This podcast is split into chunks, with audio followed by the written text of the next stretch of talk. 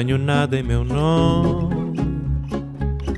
Somente o fado que faço. Esto es Vidas Prestadas, un programa sobre libros y sobre mundos posibles, un programa sobre literatura para grandes y para chicos, un programa sobre no ficción, sobre poesía, teatro, cine, todo lo que puede caber en un libro. Este es un programa para nosotros, los lectores. Nada possui meu nome.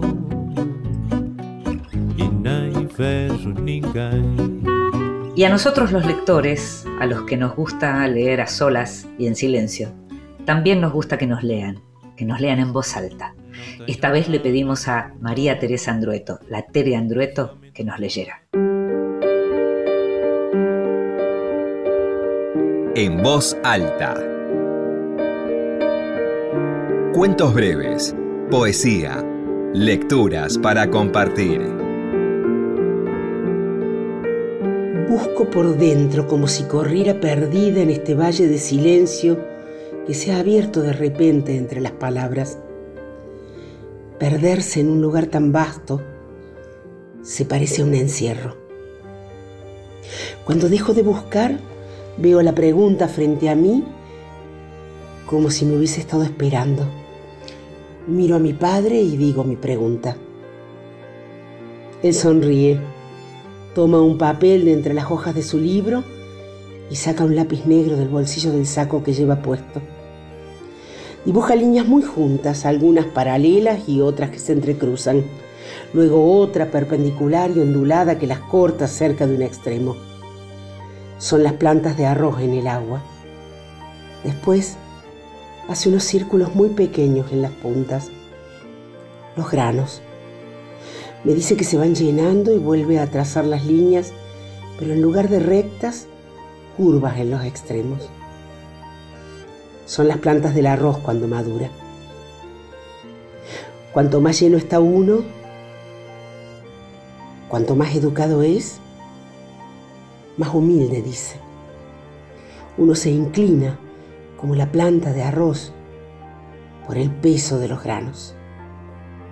Luego extiende las manos y los brazos y los mueve paralelos al piso. Se colocaban grandes telas sobre el campo, dice. Yo las imagino blancas, ondulándose apenas, como se mueve el agua cuando es mansa. Él vuelve a poner las manos como si agarrara un pequeño atado y lo sacude como hizo antes contra el borde de la mesa. Ahora veo claramente. Casi puedo tocar los granos de arroz que se desprenden. Arroz de los árboles caídos también son el bosque. Alejandra Camilla.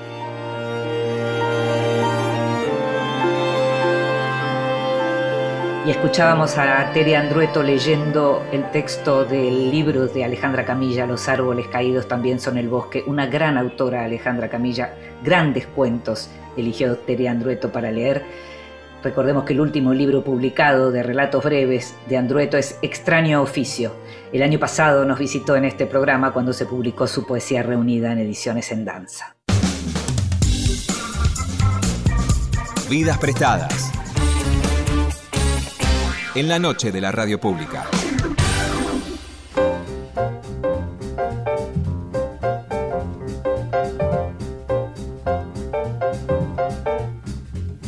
Sergio Aguirre nació en Córdoba en 1961. Es psicólogo y escritor. Durante muchos años coordinó el taller literario del Hospital Neuropsiquiátrico de Córdoba y desde hace poco más de 20 años escribe regularmente novelas para chicos y jóvenes. Los títulos de sus libros siempre traspasan las fronteras de la Argentina e integran las currículas de las escuelas latinoamericanas. Es el caso de La venganza de la vaca, Los vecinos mueren en las novelas, El misterio de Crantock, El hormiguero y La señora Pinkerton ha desaparecido, una novela extraordinaria por la que el escritor obtuvo el Premio Nacional de Literatura. Recientemente Editorial Norma, que publica la obra de Sergio desde el comienzo, publicó la esperada La más callada de la clase. Se trata de una novela de iniciación en la que, como suele ocurrir con la obra de Aguirre, es posible rastrear géneros como el terror, el misterio, el policial, el fantástico, la novela romántica y también la ciencia ficción, ya que en esta historia sobre la relación amistosa e intensa entre dos chicas, Tina y Nancy, en un pueblo, la vida extraterrestre también es una posibilidad. La vida en un pueblo chato está siempre a la espera de algún suceso extraordinario. La historia es contada en primera persona a través de una narración clásica que cruza por momentos al género epistolar, a informes detectivescos y también a la falsa reproducción de facsimilares de revistas clase B. La más callada de la clase tiene además mucho humor y es esa clase de literatura que permite ser disfrutada por los más chicos, pero también, y mucho, por los más grandes. Te invito a que escuches la primera parte de la conversación con Sergio Aguirre.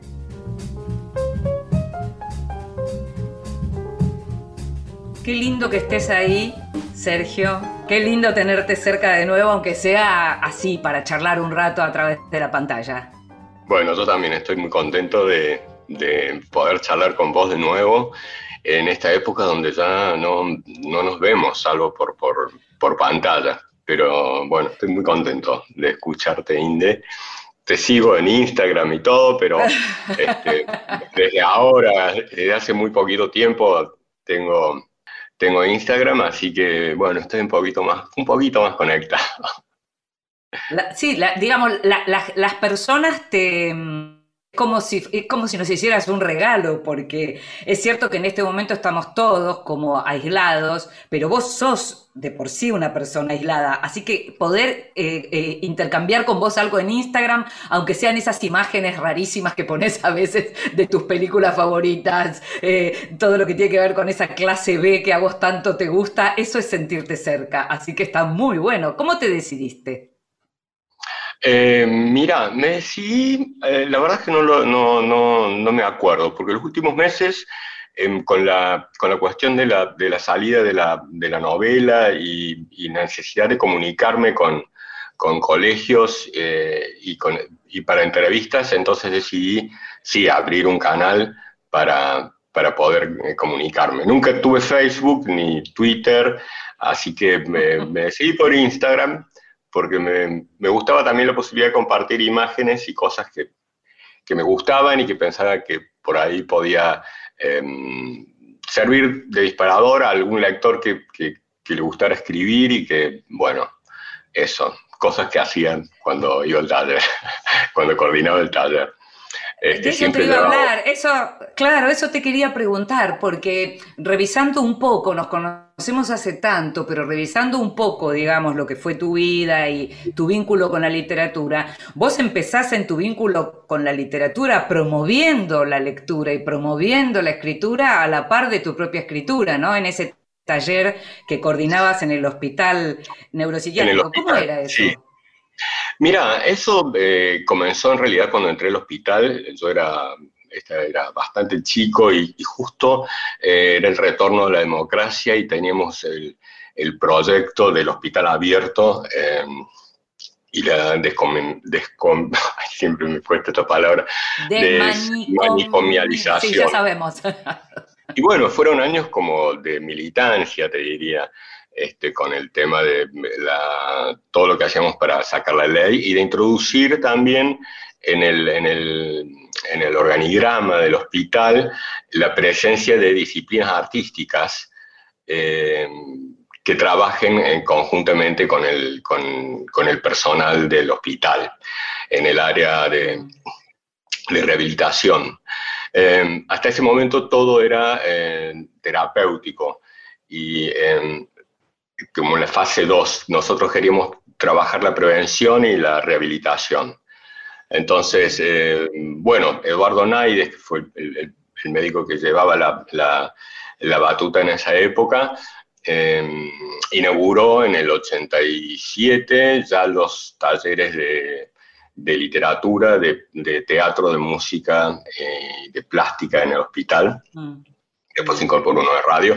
Así que, bueno, en ese marco eh, comencé a trabajar como coordinador terapéutico del taller de plástica y de literatura. Empecé a participar como, como coordinador técnico y, y, me encantaba y me, y me, volví a eso, te diría, empezó ahí a, a, flaquear un poquito mi, mi vocación este, por, la, por la política sanitaria y el psicoanálisis y empecé a escribir. Eh, estamos hablando particularmente por la salida de tu nueva novela, de La más callada de la clase. Quien te conoce, quien, quien, quien sabe el detrás de escena de tus libros, sabe que hay muchos años y mucho trabajo y muchas idas y venidas y que de la idea original que es la que se te dispara en algún momento, a veces queda muy poco, si es que queda, y que sos de ir compartiendo con distintas personas las distintas etapas de este trabajo. Y leía que la más callada de la clase, leía el otro día en una nota que te hizo Daniela Zulay, surge a partir de casi una especie de pedido o encargo de un chico en una visita eh, en, Colombia. Contame un poco cómo fue eso y qué quedó de aquello. Bueno, mira, em, fue en una visita en una, en una casa que era una especie de refugio, escuela para, para chicos de la calle, y fuimos y el maestro les dijo a, los chicos, bueno, les contó, miren, ellos son escritores, escriben este, para niños y para jóvenes. Y de la nada, ninguno de los chicos abría la boca, muchos nos, miraban.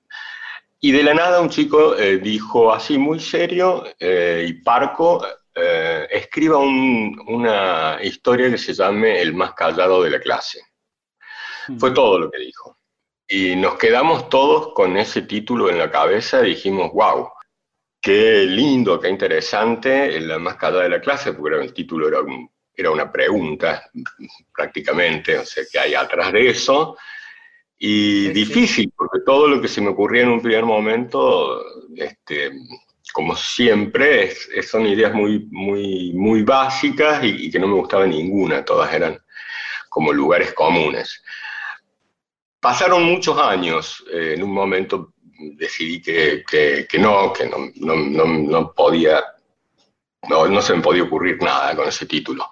Hasta que finalmente, em, cuando me preguntaba sobre este más callado y quién iba a narrar y todo lo demás, ahí tuvo el primer giro, que yo pensaba, digo, bueno, el más callado eh, tiene un X eh, circunstancia o problema o condición, pero alguien tiene que narrar.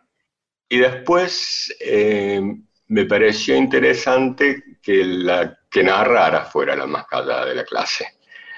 y que en ese sentido, ese corrimiento me permitió pensarla de otra manera a la, novela. Y me parece que ahí, ahí sí, hay cuajo. Es interesante porque lo que hay es una, una, una relación entre dos chicas que es eh, amistosa y admirativa eh, por parte de la narradora justamente, ¿no? De Tina con Nancy, que es más grande. Y es una novela de iniciación en la que quien hace crecer a Tina es justamente Nancy. ¿Cómo surge ese par de chicas y esta historia? Y esta historia. Mira, surgen, em, como casi todas las cosas, por una necesidad de, la trama. Em, en realidad, en un primer momento, Nancy no, no, iba a existir, no, para mí era una novela de, de, dos. Y después me di cuenta de que eh, Tina necesitaba una causa, eh, no necesitaba una causa. Y, esa causa eh, tenía que venir de alguien extraordinario, alguien que, que, de alguna manera pusiera patas para arriba su vida o, que cambiara esas, esas cosas. Entonces, a partir de ahí surge Nancy. Y todo está armado para eso, para que, para que venga Nancy, para que pase lo que pase después. Este, necesitaba verla a Tina, conocerla bien, conocer esta relación, porque en realidad la novela es la tercera parte. La primera y la segunda mm. era lo que necesitaba para, para la tercera. Para contar, para contar lo que querías contar en la tercera parte. Ahora, hay algo que es súper que es súper interesante también porque esta chica, digamos, que la hace crecer a Nancy, a, Tina, y que al mismo tiempo es como la que le da la causa, es lo, que habitualmente uno llama la chica problema en la escuela, ¿no? Eh, eh, y socialmente, ¿no? Eh, hay una frase que dice Nancy, que es la más grande, que a mí es una frase que me encanta, que dice, tengo problemas porque estoy viva y las cosas me dan bronca, no como ustedes que parecen muertos que respiran.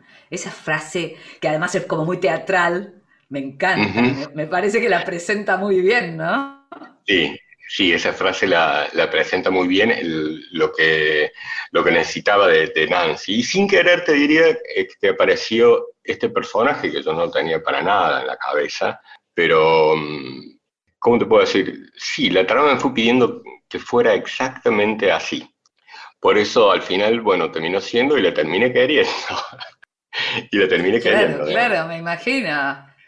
Ahora, yo, vos sabés que leyendo tu novela, em, no puedo dejar de pensar con esta, recién hablabas de, las cuestiones extraordinarias, y yo pensaba en, en este pueblo, que justamente no es un pueblo extraordinario, que es lo que se llama el pueblo de mala muerte y, demás, y pensaba en los diálogos y pensaba en las formas, y no podía dejar de pensar en Manuel Puig. Y te quería preguntar si fuiste lector de Manuel Puig eh, y si esta asociación es delirante mía o hay algo de eso.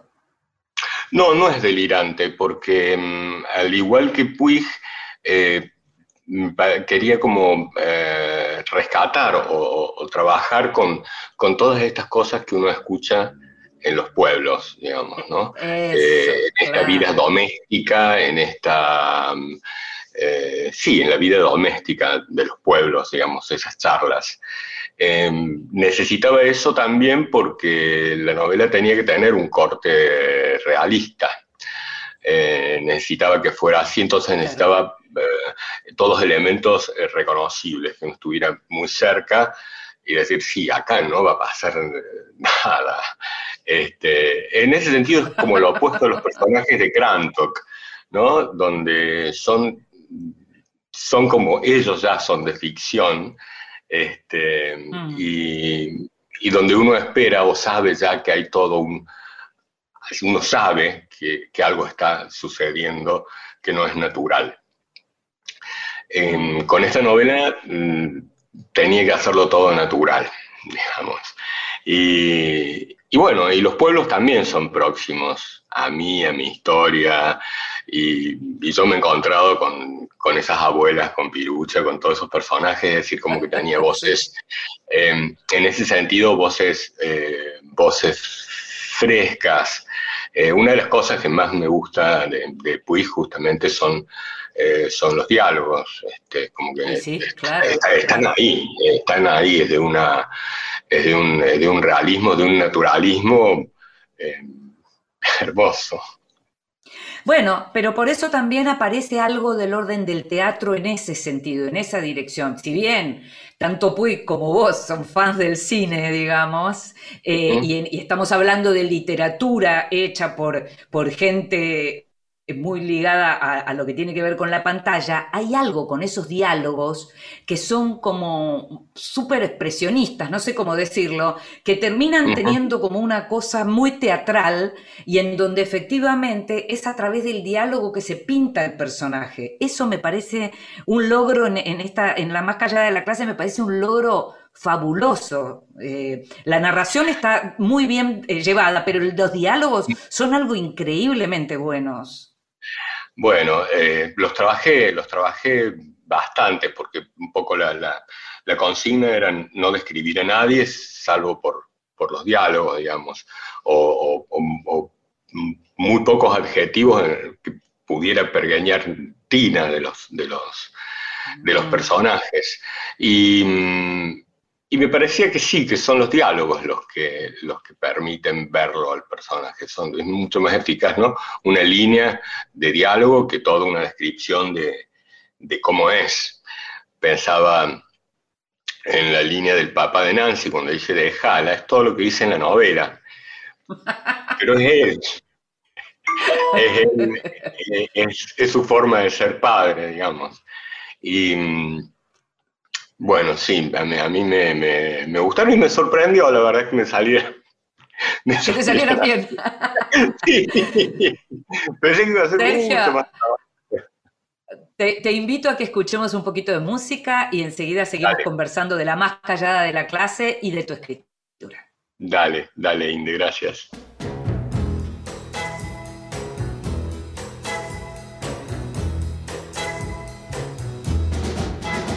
Your baby. Leaves you all alone.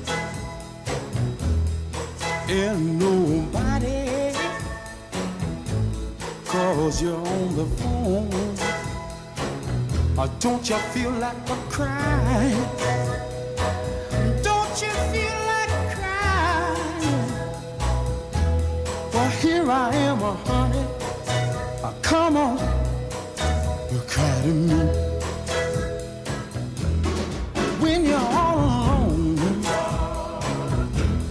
in your lonely room and there's nothing but the smell of her perfume Uh, don't you feel like a crying? Uh, don't you feel like crying? Uh, don't you feel like a cry? Come on,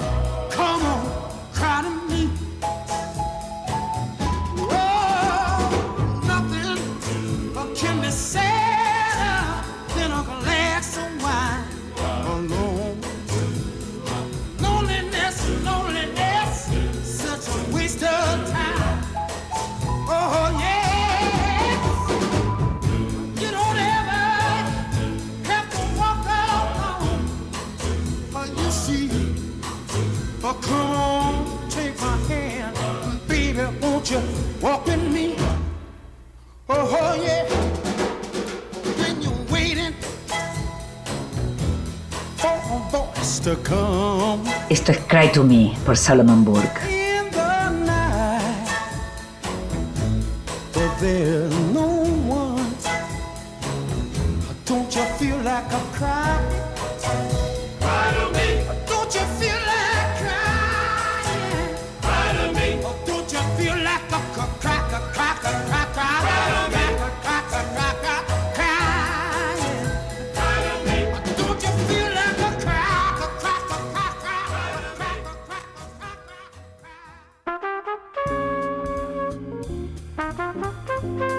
El extranjero. Libros de los que se habla en el mundo. Uno de los grandes poetas de la historia, que sigue siendo todavía una figura enigmática, es el portugués Fernando Pessoa. Sabemos que se publicó muy poco en vida de Pessoa y sabemos también que a su muerte había un arcón lleno de materiales en donde aparecieron todas esas obras que él mismo pensaba que alguna vez alguien iba a publicar porque él escribía para ser leído. Esas obras en donde aparecían las figuras de sus heterónimos, esos nombres que conocemos a partir de los poemas y también de esas historias de vida que a través de esos poemas se cuentan y por los que podemos saber las diferencias entre Bernardo Suárez, Álvaro de Campos, Ricardo Reis, Reis Alberto Caeiro eh, y tantos otros heterónimos. Algunos dicen 75, otros dicen 50, algunos hablan de más de 300 heterónimos creados por Fernando Pessoa. Lo cierto es que acaba de publicarse una esperada biografía escrita por Richard Sennett, su mayor traductor eh, al inglés, eh, un hombre que estuvo trabajando en esto durante muchísimo tiempo, que se publicó en Reino Unido y se publicó en Estados Unidos con nombres diferentes. En uno se publica como Pessoa una biografía, en otra se publica Pessoa una vida experimental. Son casi mil páginas en donde se recorre la vida de este escritor que murió muy joven, murió a los 47 años, en el año 35 murió de una cirrosis.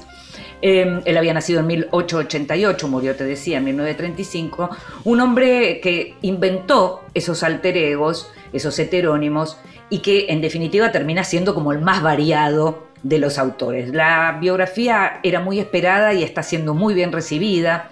Eh, trabajó Zenit con esos también 25.000 papeles que se habían descubierto, digamos, en su momento, en ese gran baúl de madera Aparece también lo que es la obra que dejó Ofelia Queiroz, que es esa mujer con la que Pessoa tuvo algún vínculo eh, sentimental. Durante muchos años se habló de lo que podía ser la homosexualidad reprimida de Pessoa. Lo cierto es que lo que parece es que en realidad Pessoa efectivamente murió virgen, murió habiendo tenido esa relación con Ofelia muy eh, casi infantil, si se quiere, en un punto.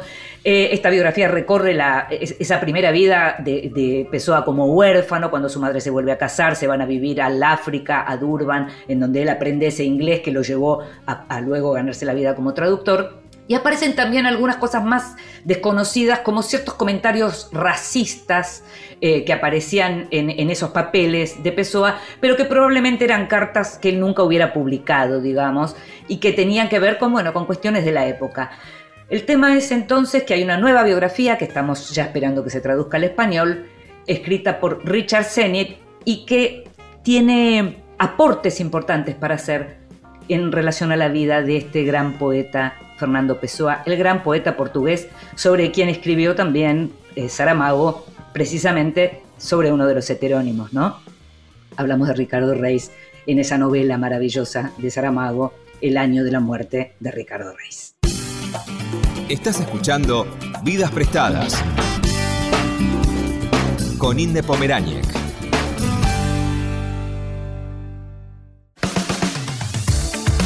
Continuamos en Vidas Prestadas.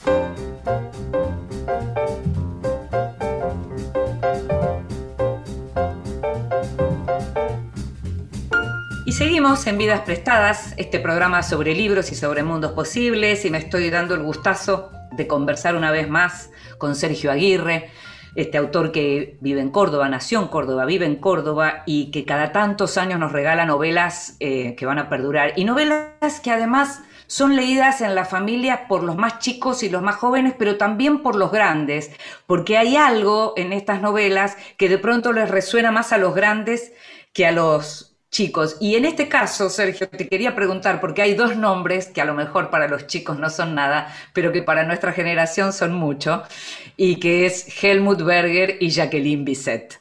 Esos nombres están asociados a la, a la belleza de nuestra infancia, ¿no? Exactamente, sí. Hay, hay algunos, están, están ellos, también está eh, Fabio, que es Fabio sí, claro, dice te iba a hablar después, de él te iba a hablar después, porque no, porque no está ahí por belleza. No está ahí por belleza. Sí, se me ocurrió, no sé, buscando nombres y pensaba en, en eso, ¿no? Eh, eh, referencias de la época. Y pensaba en, en, Una vez leí una novela de Pablo de Santis y un, y un personaje que se llama Charles Aznavour, que vivía en Francia. Personaje muy secundario en la novela, creo que páginas mezcladas. Y me pareció... Y de pronto lo vi el personaje, porque conocía a Aznavour, así que este, Claro. aproveché para, para eso. En esta novela te diría que me di muchos gustos de, de links y, y- y cosas, digamos, referencias, guiños y demás. Porque mm, siempre también en esta novela tenía como lector a alguien de mi edad, que hubiera pasado por esas, este, por esa época donde teníamos tan poco acceso a, a- a- cosas, ¿no? Yo recuerdo que o salía un disco, veía una película y era todo un, todo un acontecimiento y había que esperar este, lo próximo o había que esperar qué era lo que podía llegar a las manos de uno.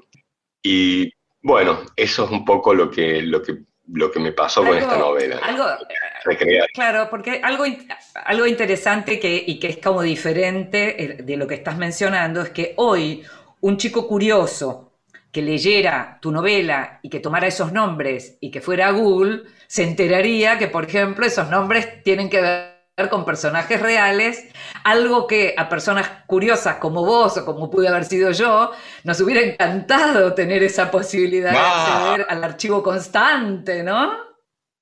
Vos sabés que cada vez que pienso, si yo fuera adolescente ahora con, con internet, ¿cómo, cómo habría sido? Me, vos sabés que ¿Cómo no, lo puedo imaginar. Bueno, hubiera sido la esclavitud de la, la esclavitud de la red, en mi caso. Eh, yo jugaba siempre a cosas, jugaba a la radio, era el locutor y ponía el tema en mi rancer. O sea, siempre me gustaba, eh, bueno, eso, saber, me gustaban las bibliotecas, me gustaba curiosear, pero todo era bastante... eh, era difícil porque no había. O sea, yo pasé Mm. mi, mi adolescencia entre el 73 y el 79. O sea, este, Mm. imagínate. Eh, a mí me gusta escribir, por ejemplo, y me dicen, "Ah, bueno, pero ¿quién enseña a escribir? No sé, le digo, ¿no? Y me acuerdo que dice, bueno, vamos, papá ni idea. Entonces fuimos a la Escuela de Bellas Artes. Dice, mira, esto es una Escuela de Bellas Artes, vamos a preguntar acá.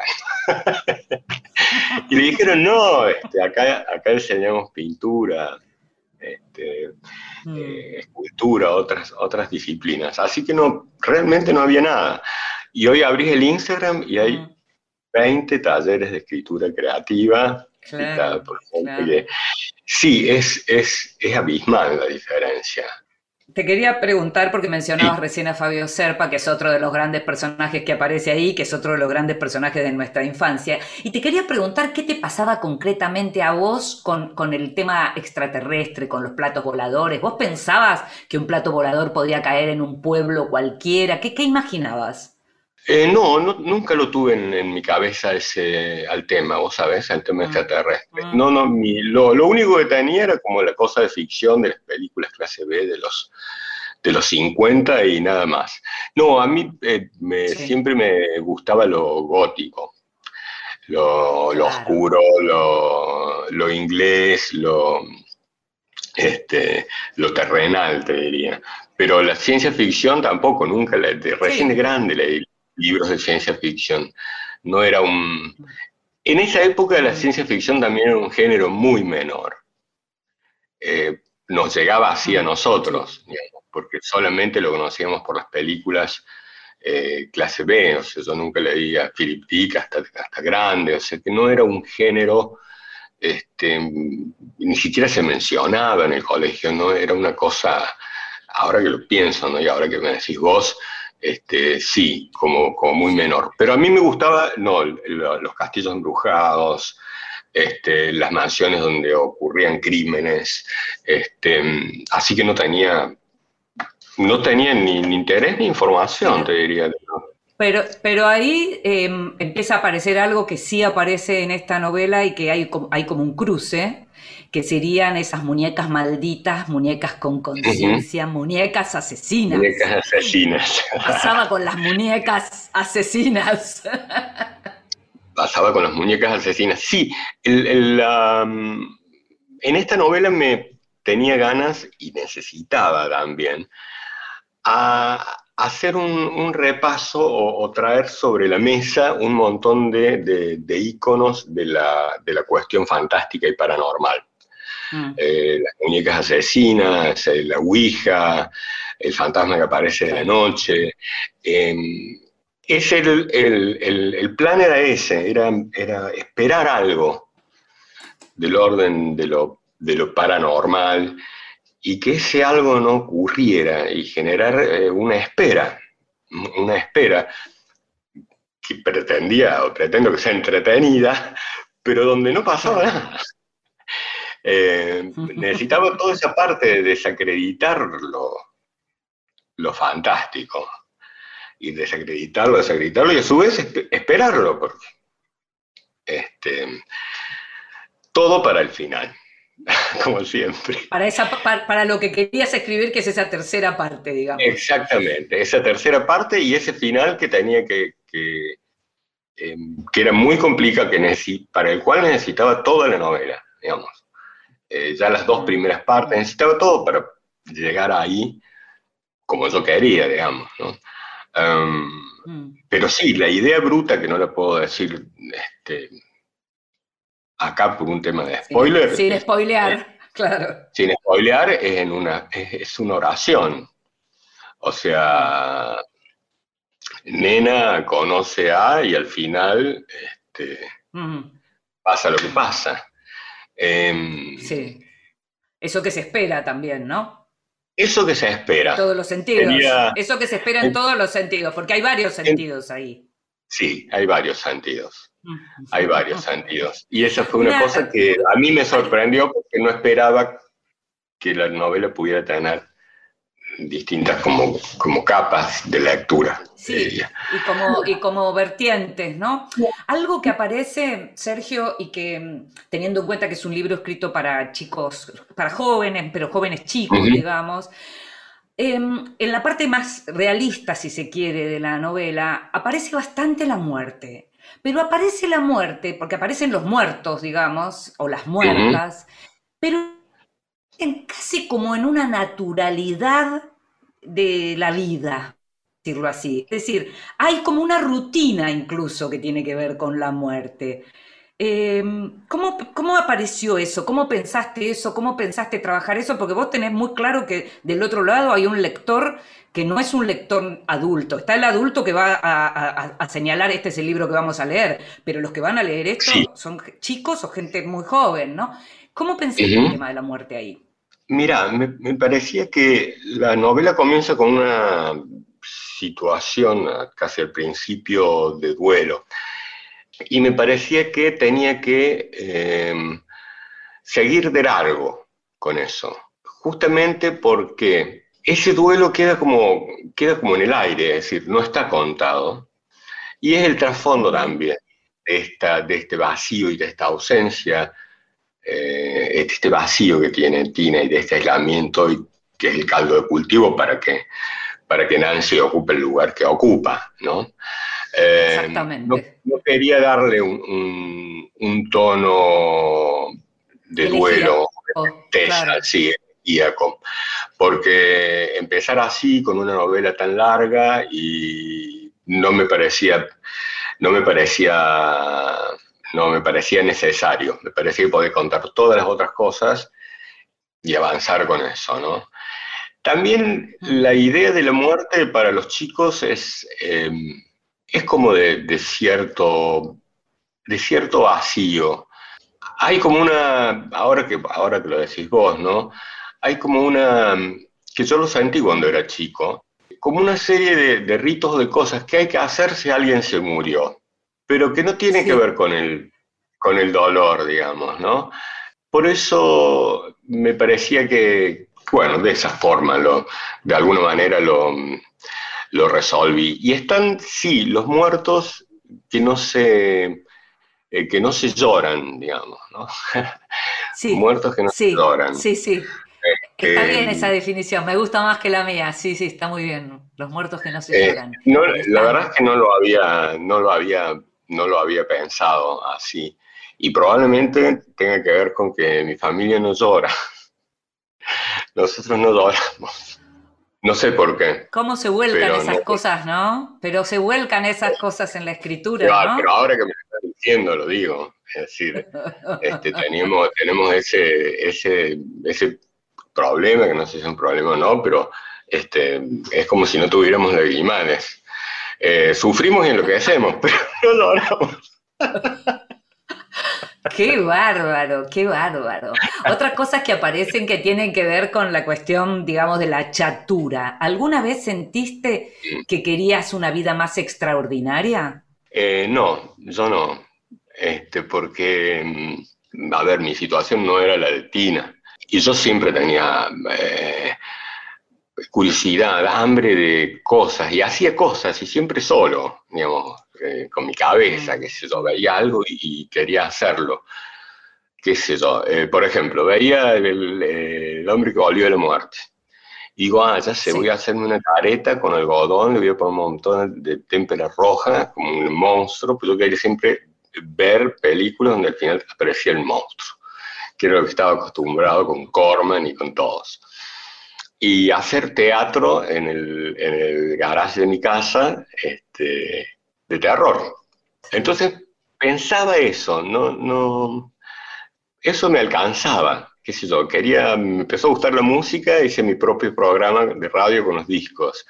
O me acuerdo salió un programa que se llama Música para Ver, en el 73, que por primera vez eh, ponían un tema con imágenes. Eh, Y yo ya también quería hacer eso, decir que no tenía nada, o sea, era todo en mi cabeza. Entonces siempre estuve Es como muy que entretenido lo con mi extraordinario, cabeza. claro, y lo extraordinario estaba donde estabas vos, digamos, no era necesario salir a buscarlo. Sería Claro. algo así. Eh, sería algo así, es como que las cosas que me, me imaginaba para salir de esa chatura, que de todos modos no sentía como chatura, para mí esa era la vida, o sea, no conocía otras cosas, Mm. no, no, eh, inclusive por el mismo cine que, que ahora vemos a raudales y por el cual conocemos un montón de cosas, en esa época estaba limitado a ciertas historias, ciertos escenarios. Entonces, este, no, no anhelaba una cosa, una cosa diferente. Yo lo único que tenía, a mí en mi casa me, nos enseñaron a tener miedo al comunismo porque, eh, bueno, qué sé yo, por qué. Entonces, yo lo que tenía miedo del comunismo... que tenía el Porque comunismo- vivíamos en la Guerra Fría, solo por eso, Claro. escúchame, era plena Guerra y- Fría, claro. Claro, pero de, pero de toda la vida, eh, mi familia entonces era como un cuco. y Yo imaginaba un- unas ciudades eh, frías, todos vestidos de gris, y donde, bueno, me imaginaba sin haberlo leído en 1984, directamente. Claro. Este, y, que, y que censuraban los libros de Agatha Christie. Mira vos, mira vos, el, temor mío. qué, qué fantasía, qué fantasía. Qué fantasía, Tenemos qué- que ir, eh, tenemos que ir sí. cerrando y te quería preguntar un- en una frase nada más, ¿qué lector o qué lectora te imaginás para la más callada de la clase? Y me imagino un lector de mi edad, para empezar. Mm, Me imagino un lector de, de mi edad. Un lector que diga, mira cómo era, ¿no? Este, mm. y por otra parte, no tengo la menor idea cómo, cómo puede ser la vida por un, por un chico hoy, porque a mí me pegan tanto las, las cuestiones de la época, que a lo mejor a los chicos les, les pasa de largo, pero mm, me imagino ese lector, el lector que, un lector grande que, que, le- que mira su infancia, digamos, mira su, la época bueno, en que estuvo sí, sí, en claro. construcción, digamos. Mm. La época que tuvo en- Bueno. en, construcción. Porque me parece que la novela es la historia de una chica en un momento eh, donde eso, donde está en construcción. Y, y ahí se van instalando y apareciendo eh, mojones o referencias que a veces le son completamente extrañas, pero que, bueno, están ahí de la mano, de, de la mano del amor probablemente. Exacto. Bueno, a mí, a mí, a mí me encontró, a mí me encontró. Así que eh, Ay, supongo que esos lectores ahí están, ahí están. Así que una vez más te agradezco lectura, Sergio, y te agradezco siempre toda esa fantasía puesta al servicio de nuestro entretenimiento, nuestra reflexión, nuestro placer como lectores. Así que muchísimas gracias. No, gracias a vos, Indy. Soy ese vicio de tu piel que ya no puedes desprender. Soy lo prohibido. Soy esa fiebre de tu ser que te domina sin querer. Soy lo prohibido. Soy esa noche de placer, la de la entrega sin papel, soy tu castigo. Porque en tu falsa intimidad conmigo. Soy el pecado que te dio nueva ilusión en el amor, soy lo prohibido. Soy la aventura que llegó para ayudarte a continuar en tu camino.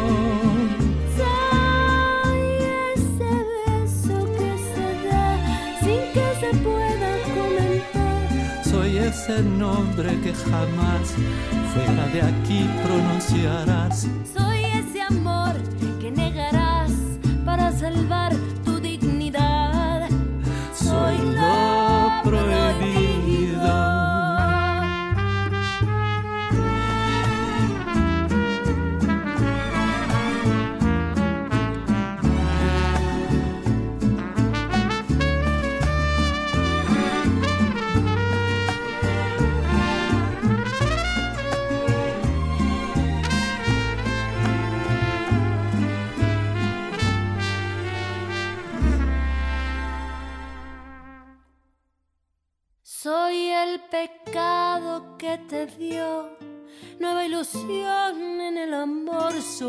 Lo prohibido. Soy la aventura que llegó para ayudarte a continuar en tu camino. Soy ese beso que se da sin que se pueda comentar. Soy ese nombre que jamás fuera de aquí pronunciarás. Soy lo prohibido, Natalia Lafourcade y Caetano Veloso. Soy lo prohibido.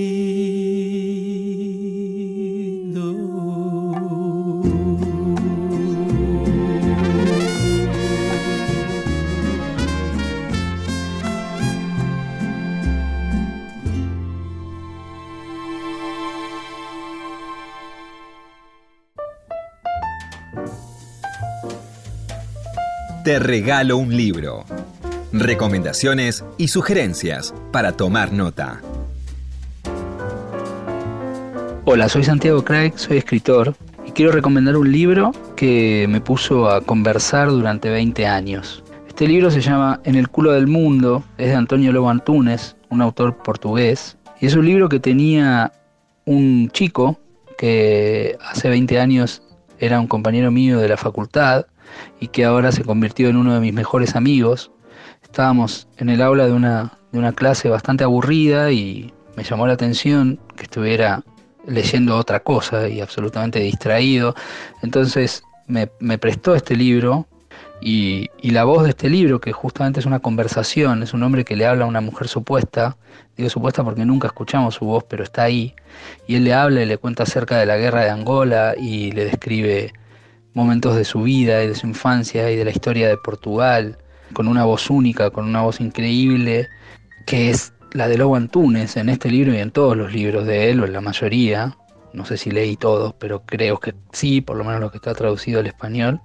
Y Lobo Antunes escribe, escribe como nadie, escribe como si apoyara cada palabra en la página y, se mojara el pulgar con la lengua y la dejara ahí asentada, ¿no? Eh, es un libro para leer palabra por palabra y palabra por palabra y en esas conversaciones me fui haciendo amigo de Luis, como dije, es ahora uno de mis mejores amigos, una de las personas más lúcidas que conocí en mi vida y con él conversamos desde hace 20 años en distintos cafés, en distintos lugares nos encontramos y hablamos de cualquier cosa menos de lo que hay que hablar, menos de lo que hablamos con otra gente. Igual que, que Lobo Antunes nos vamos un poco por las ramas, igual que lo que pasa en este libro, nada de lo que decimos es necesario hasta que lo decimos. Entonces, recomiendo mucho En el culo del mundo de Antonio Lobo Antunes, un libro que es no solamente genial, sino que además puede llegar a generar una, una nueva amistad, tal vez con él, con su voz o con algún lector o lectora a quienes le compartan este libro. Y escuchábamos a Santiago Craig recomendando En el culo del mundo de Lobo Antunes. Santiago estuvo el año pasado cuando publicó Castillo su novela en Entropía y su último libro, que es un libro de cuentos, acaba de ser publicado por Factotum y se llama Animales. Libros que sí. Títulos nuevos y no tan nuevos que son imperdibles. Hoy no te voy a hablar de un libro o de dos o de tres, sino de muchos. De un proyecto te voy a hablar, de un proyecto que tiene que ver con gente de Córdoba, en la misma provincia de la que es oriundo Sergio Aguirre y también María Teresa Andrueto. Tenemos un programa hoy profundamente cordobés. Porque Javier Folco de Portacultura me hizo un envío, uno de esos regalos maravillosos, cuando te llegan un conjunto de libros de los que sabes poco y te das cuenta la calidad que hay detrás de eso, te dan ganas de difundirlo y de contar. Portaculturas nació hace ocho años como una librería, está en Córdoba, Los libros también se consiguen en Buenos Aires y a través de las redes sociales de, la, librería y de la editorial, porque es, como te decía, también una editorial. Hace ocho años empezaron como librería y hace siete como editorial. Los libros en Buenos Aires se pueden conseguir a través de la distribución de Walduter y en calibroscopio, eh, pero eso para los infantiles, porque Portaculturas hace libros para grandes y para chicos. Tienen como una propuesta de calidad para grandes y para chicos, y la calidad está en los contenidos y también en los formatos. En los formatos que pueden llegar a ser muy sencillos, como unas plaquettes que justamente tienen, por ejemplo, poemas de Pessoa o de Stephen Zweig o del propio Folco, en libros para niños divinos de Laura Escudero o uno de Gaby Larralde que está por salir ahora muy prontito, con ilustraciones de Jael Frankel, el de Laura Escudero es con ilustraciones de Tomás Olivos. Eh, tienen narraciones de autores de acá, pero también de afuera. Por ejemplo, tienen una edición de No aceptes caramelos de extraños de la escritora chilena eh, Andrea Kestanovic, donde están en esos cuentos maravillosos muy conocidos de Andrea. Y tienen también eh, ediciones medio únicas, como la novela de la iraní Fariba Bafi, como un pájaro en las sombras. Eh, las impresiones son realmente hermosas, las ilustraciones están muy bien, a veces solo a dos tintas, pero con un refinamiento único. Te recomiendo que busques estas colecciones, Periquito, Puente, Porta Narrativas. Te recomiendo que busques los libros de Portaculturas porque no te vas a arrepentir.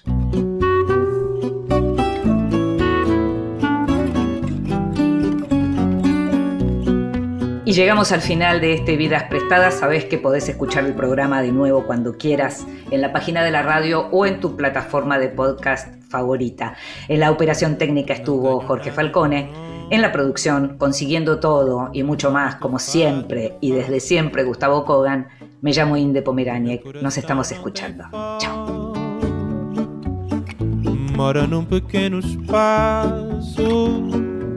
Vivo da vida que passa, de amores que vão e vêm. Nada possui meu nome e nem vejo ninguém.